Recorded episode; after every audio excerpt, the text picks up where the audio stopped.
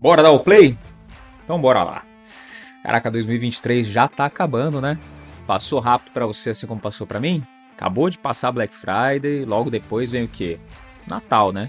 E aí depois Natal, Ano Novo, e aí já começa o ano seguinte com tudo que passou nesse ano também, né? E aí vem toda aquela jornada novamente até o final de 2024. Mas o que a gente vê bastante no final desse ano? Você vai ver todas as corretoras, casas de análises, fazendo lives, super lives, lançando vídeo, fazendo até evento presencial mesmo com alguns influenciadores para poder falar no que investir em 2024. Tá? Aí você vai ver analista CNPI, economista, um monte de gente falando sobre as perspectivas para o próximo ano e também vão falar de política, vão falar de macroeconomia, vão falar de geopolítica, vão falar dos setores produtivos e, claro, ponto principal, aquelas empresas que vão bombar no ano que vem. Está ansioso para isso, né? Bom, você está ansioso, então fica comigo nesse episódio, que é sobre isso que a gente vai bater esse papo hoje. E não esquece, você que está acompanhando a gente aqui, se você não puder assistir agora, use o recurso de assistir mais tarde no YouTube ou baixe esse episódio na sua plataforma de áudio enquanto a vinheta está rolando aí. E não esquece de dar checada no sininho se ele está ativado para você receber também notificações dos próximos episódios. Eu vou dividir esse episódio aqui em algumas fases, tá? Eu vou falar do cenário atual, falando de Brasil, que eu já falei bastante coisa aí nos últimos dois episódios, né? Se voltar aí nos últimos três até, falando um pouquinho do como foi o ano até aqui. Vou falar também para 2024, as perspectivas que a gente tem, e vou falar o que foi indicado em 2023.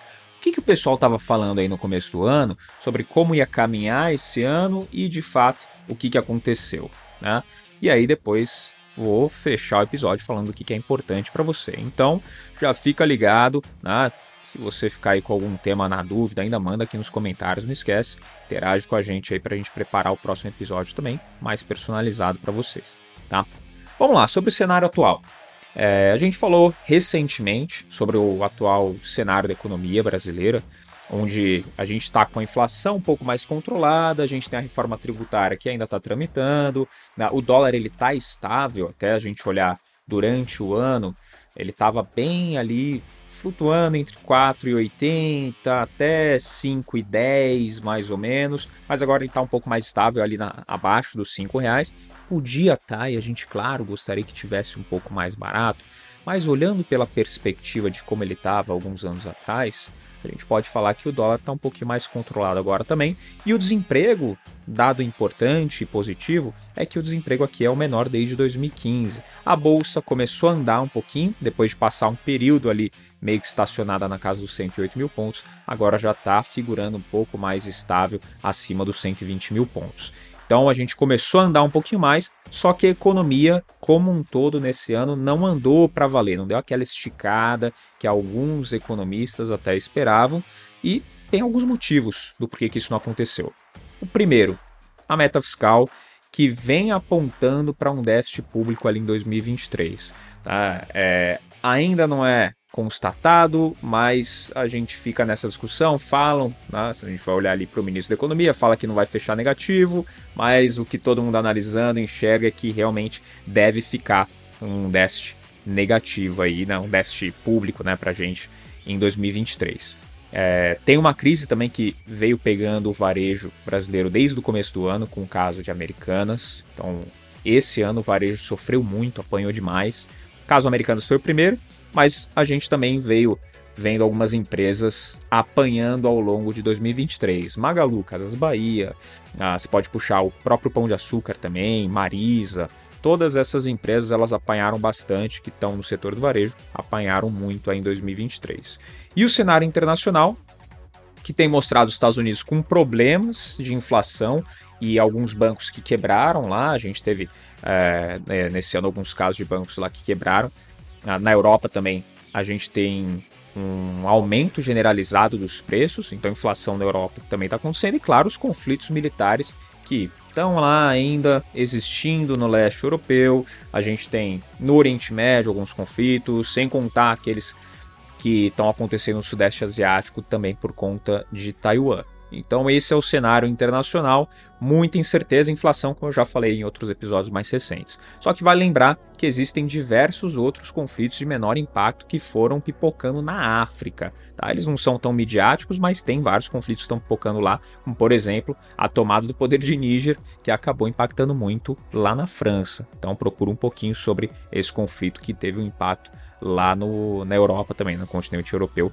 mais precisamente na França. E esse ano de 2023 ele tem sido um ano de muitos desafios, tá? embora não tenham gerado grandes impactos aqui no Brasil, a gente pode dizer, mas muita tensão por parte política internacional e o Brasil, mesmo não tendo sofrido muito, acabou se envolvendo ali com alguns, alguns desses conflitos aí, com algumas declarações, também na parte econômica a gente acabou sofrendo um pouquinho, porque o mundo todo está meio que interligado, né? Então tem conflito do outro lado do mundo, o Brasil ele acaba sofrendo por ser um grande produtor e também um grande exportador, tá? Então isso é natural.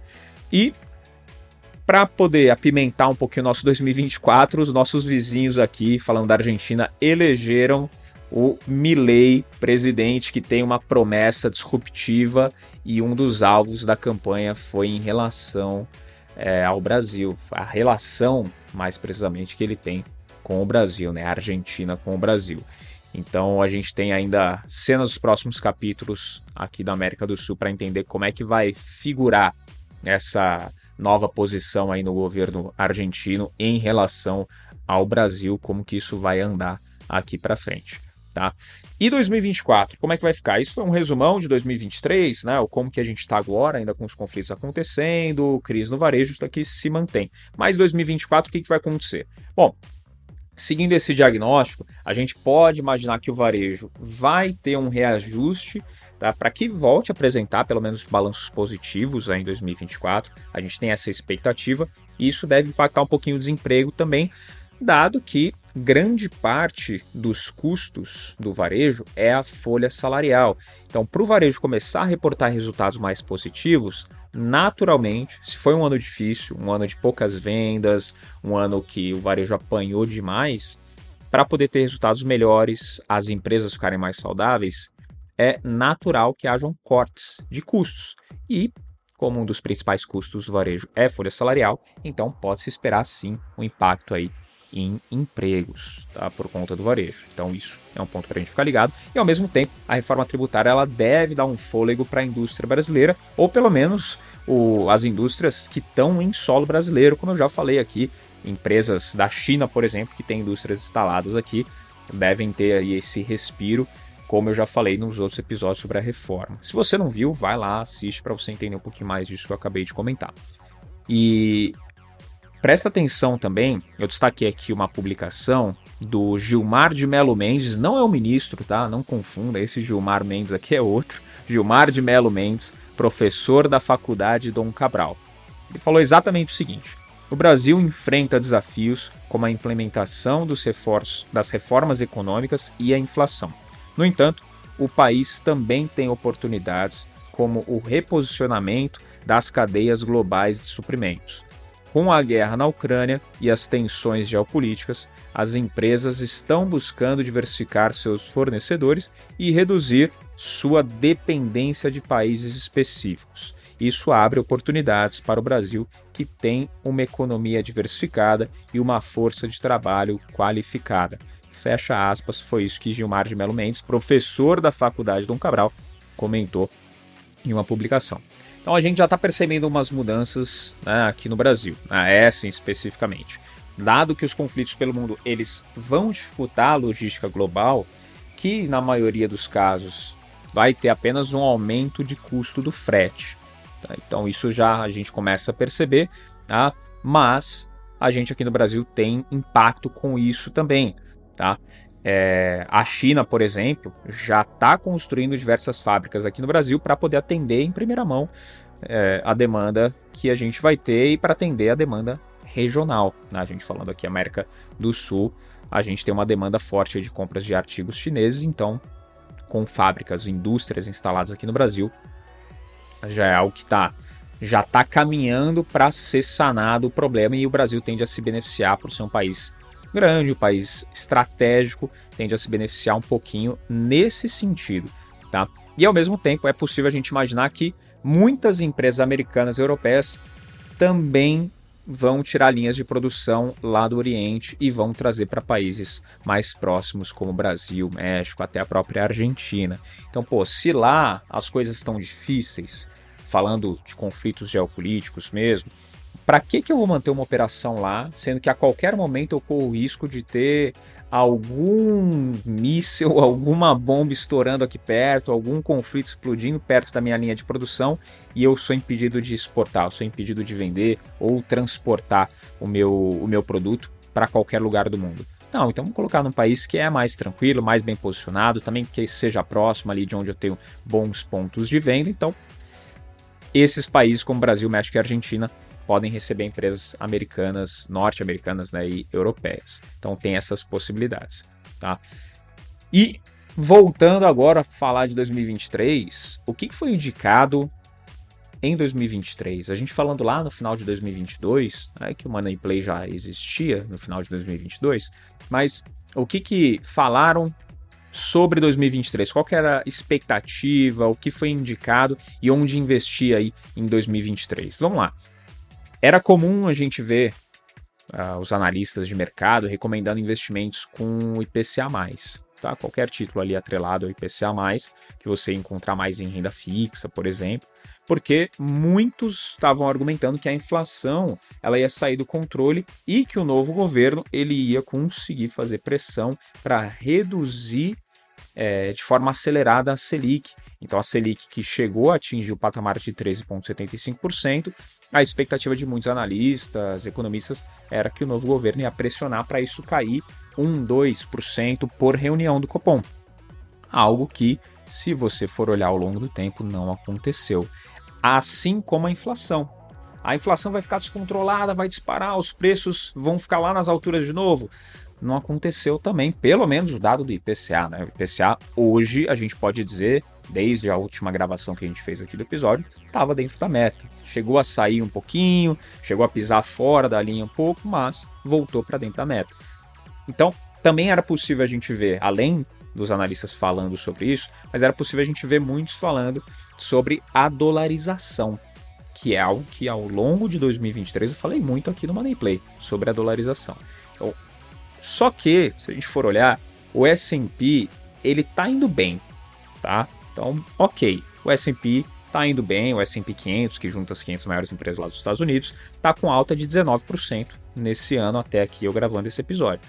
Mas parte dessa rentabilidade foi consumida para você, brasileiro, que investiria nesse índice, investiria na moeda norte-americana, foi consumida pela queda do dólar, que foi de quase 10%. O IVVB11, que é o ETF na bolsa brasileira que replica o S&P 500, ele está com alta de 9%, praticamente 10 pontos percentuais abaixo do próprio Ibovespa. Então, essa questão da dolarização foi outro ponto que boa parte dos analistas acabou se equivocando, a gente pode dizer, tendo uma leitura errada de mercado. E se a gente for olhar é, empresas dadas como queridinhas, né, de quem gosta de dividendos, também apresentaram um desempenho que não foi tão satisfatório como a própria Taesa. Muitos investidores e muita gente que é apaixonado por essa empresa, mas a Taesa, a, com o ticker TAE11, ela está com um desempenho de 6% no ano na cotação, mas a empresa teve queda de receita, queda no lucro, queda nos principais, nas principais margens e também queda nos dividendos por ação, que não pode ser diferente, né? Essa empresa ela teve, ela teve queda no lucro, caiu receita, caiu, os principais indicadores da empresa vieram caindo, obviamente isso vai refletir no dividendo que é repassado para você investidor. Então a Taesa também não apresentou um resultado legal, que era um outro ativo muito queridinho de vários analistas quando a gente olhava ali para 2022 virando para 2023. Já a BB Seguridade, BBSE3, que é outra empresa que está na carteira de muitos investidores de dividendos, está com queda na sua cotação de quase 5%, mas ela pagou mais dividendos do que em 2021 e 2022 somados. Então aí você tem que ver um balanço. E se você é investidor e tem BB Seguridade na carteira, quando você comprou, né, ver ali quando que você qual preço que você conseguiu pegar, que o preço também influencia, tá? mas o dividendo somado, o dividendo ele foi ah, maior do que 2021 e 2022 somado, então foi um bom pagamento de dividendos, olhando por esse prisma. Tá? Tá? E se você for olhar para o IDIV como um todo, que são as empresas pagadoras de dividendo que compõem esse índice, ele não está nada mal, o IDIV. Tá? É o índice das pagadoras de dividendos. Com quase 20% de alta esse ano, a gente pode dizer que não é não é uma, uma alta assim ruim, né? É muito melhor que a própria renda fixa, né? Que muita gente falou, não, põe aí o dinheiro na renda fixa, se ele está lá em 13,75%, então pode manter, que é um bom retorno. 20% né, já pagou muito bem, aí, muito acima do que pagaria a Selic. Só que quem recomendou o IDIV? Essa é a pergunta. Lá no final de 2022, quem estava falando do IDIV? Ninguém. Essa é a verdade. Tá? Ninguém, com algumas exceções, pequenas, raras exceções, que aqui, pelo menos no Money Play, a gente fala já há bastante tempo de empresas que têm bons fundamentos e de preferência que paguem dividendos, porque se ela está pagando dividendo, é, quer dizer que a empresa, ela, no mínimo, está tendo lucro, né? Então, a, ninguém, a gente pode abrir ali umas exceções. Agora, e o IFIX, que é o índice dos fundos imobiliários, ele andou 11,16%. Fundo imobiliário, muitos investidores aqui têm gosto particular por fundo imobiliário, é algo que a gente já falou em alguns episódios também aqui do Money Play. A gente olhando para o IFIX, que é o índice que mede o desempenho dos fundos, andou 11,16%. Não é ruim, mas dado o risco, entregar praticamente a mesma coisa que um CDI ao longo do ano, a gente pode dizer que é pouco, né? Porque tem volatilidade. A gente está falando do mercado de renda variável. Ah, mas são imóveis, né? A gente vai olhar, é um mercado um pouco mais sólido, é seguro, mais seguro do que ações. Tem muita gente que diz que é, né? Muito analista que fala, não, é mais seguro do que se investir em ações. Eu tô para dizer aqui que não, tá? É, ao meu ver, Realmente não, o risco ele é basicamente o mesmo, porque as ações a empresa tem o patrimônio também, vai depender de resultado, o fundo imobiliário não vai mudar muito disso, vai depender um pouco do seu ponto de vista, único exclusivamente. Os dois estão em renda variável. Pode oscilar menos, ok, aí a gente pode concordar, mas que vai ter menos risco, aí eu discordo. Agora, entregar praticamente a mesma coisa que o CDI, deixa no CDI, né? Nesse caso valeria mais a pena porque ele ia ter crescido o ano inteiro ao invés de ter as volatilidades que o IFIX teve ao longo do ano. A grande verdade é que a gente está tá vendo esse setor passando por alguns desafios, o setor imobiliário como um todo. Está tendo muita vacância ainda, alguns fundos sofreram com o caso americano, sofreram um grande impacto, estão começando agora alguns a se recuperar e outros estão sofrendo com as outras varejistas, que eu já falei aqui, né? Magalu, Casas Bahia, né? entre outras, que também estão dando ali um, um, prejuízo ou pelo menos uma dor de cabeça para os fundos imobiliários. Então não está fácil acertar hoje em dia uma carteira de fundos imobiliários, né? dos FIs. Entre os influenciadores, os influencers, a gente viu que no final de 2022 eles estavam muito pessimistas. Eu vi, depois das eleições principalmente, né? Muitos influencers estavam ali pessimistas ao extremo.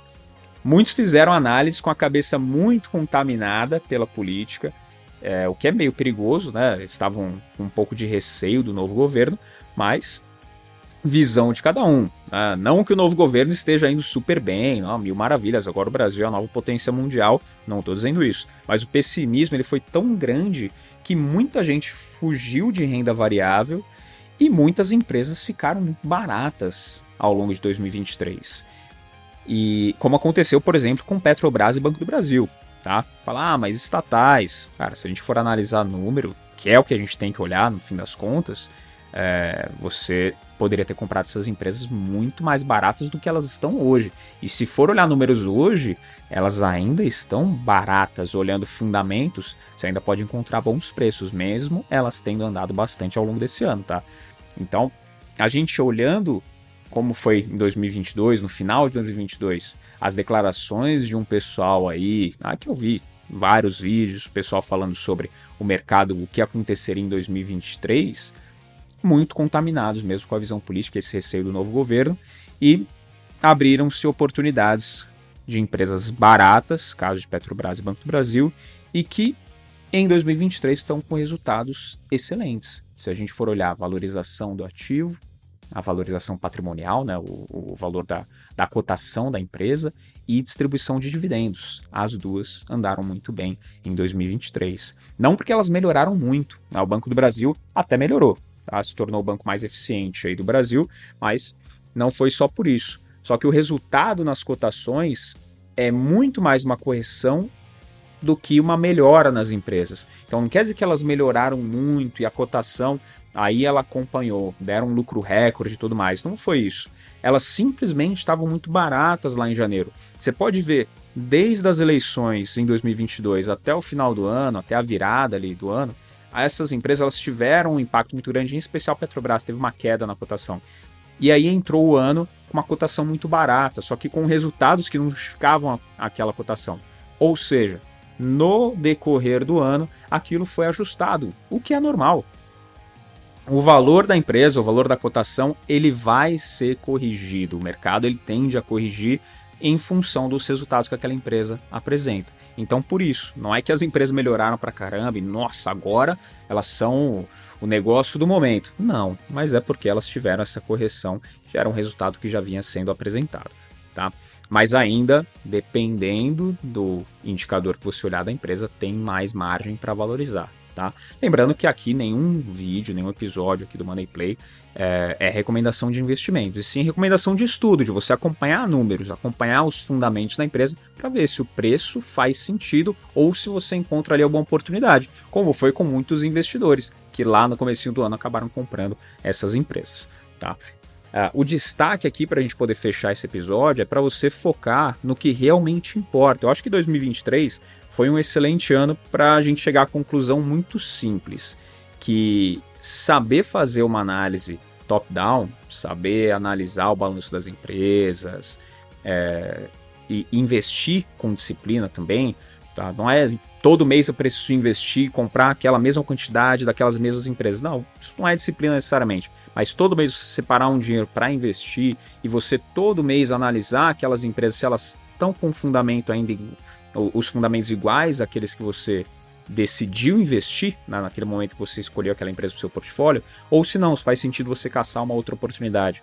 Tá? Quem sabe fazer essa análise uh, geralmente vai estar tá muito à frente das pessoas que vão só atrás de diquinha na internet. Até quem está aqui assistindo Money Play, ah, eu quero diquinha aqui, pô, o cara falou onde investir em 2024, então vou assistir esse vídeo e pronto, vou montar minha carteira e é o que vai ser o ano inteiro.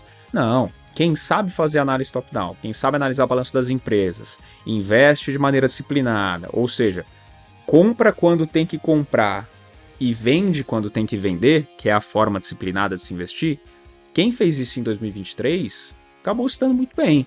E quem fez isso ao longo dos últimos 10, 15, 20, 30 anos, ou quem fizer isso para os próximos 10, 15, 20, 30 anos, vai se dar muito bem.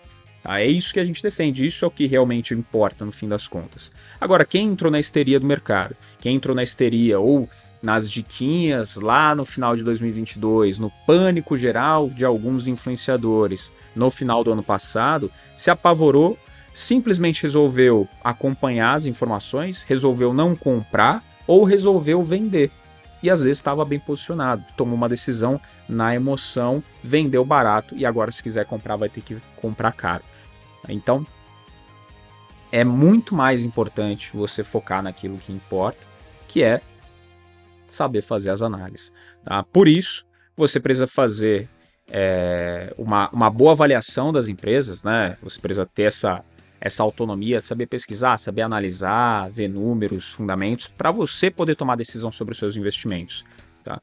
E o que você precisa fazer nesse final de ano, agora, 2023, para 2024 tomar boas decisões, escolher bem os investimentos, é bem simples. Você precisa melhorar sua capacidade de fazer análise. Análises frias, tá? Isso é importante, fazer análises frias, com embasamento sólido.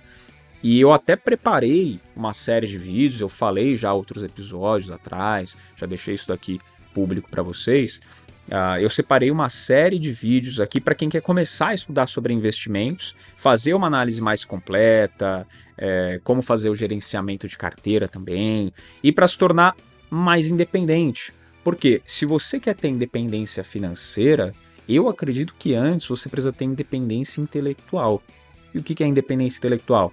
É você bater o olho e você saber analisar, você olhar para os setores, olhar para as empresas e olhar para os fundamentos. E aí você decidir, faz sentido ter na minha carteira ou não. E independente do que você vai ouvir, é interessante estar atualizado, tá? Tô falando aqui para você ficar alienado e não querer saber de notícias. Muito pelo contrário, você tem que acompanhar a informação. Até por isso eu tô aqui semanalmente conversando diretamente contigo para te passar informação de qualidade, uma visão independente do mercado e te incentivando a estudar, a você buscar informação para que você possa tomar boas decisões. Então, eu preparei essa série tá, de três vídeos, três episódios, para você conseguir entender um pouquinho mais sobre o que é necessário para poder tomar essas boas decisões e se tornar financeiramente e intelectualmente independente também para escolher os seus investimentos. Então, se você pretende é, se você pretende ter esse conhecimento, né, se você quer ter essa independência intelectual e aí futuramente essa independência financeira, o link está na descrição do episódio, então só clicar no link para você poder me encontrar lá nessa série de, de vídeos falando sobre como fazer essa análise, como analisar melhor as empresas para você incluir no seu portfólio. Tá? E chegamos ao final de mais um episódio aqui do Money Play, então queria deixar aí um voto de bons estudos para você nessa reta final de 2023, para que em 2024 você possa tomar melhores decisões. Tá? Ou se já tomou boas decisões em 2023, que você continue tomando boas decisões em 2024 também. Não esquece de deixar o seu like, você que acompanha o episódio até aqui, se inscrever, você que não é inscrito, e ativar as notificações para você continuar recebendo nossos episódios. Te encontro no próximo Money Play. Tchau!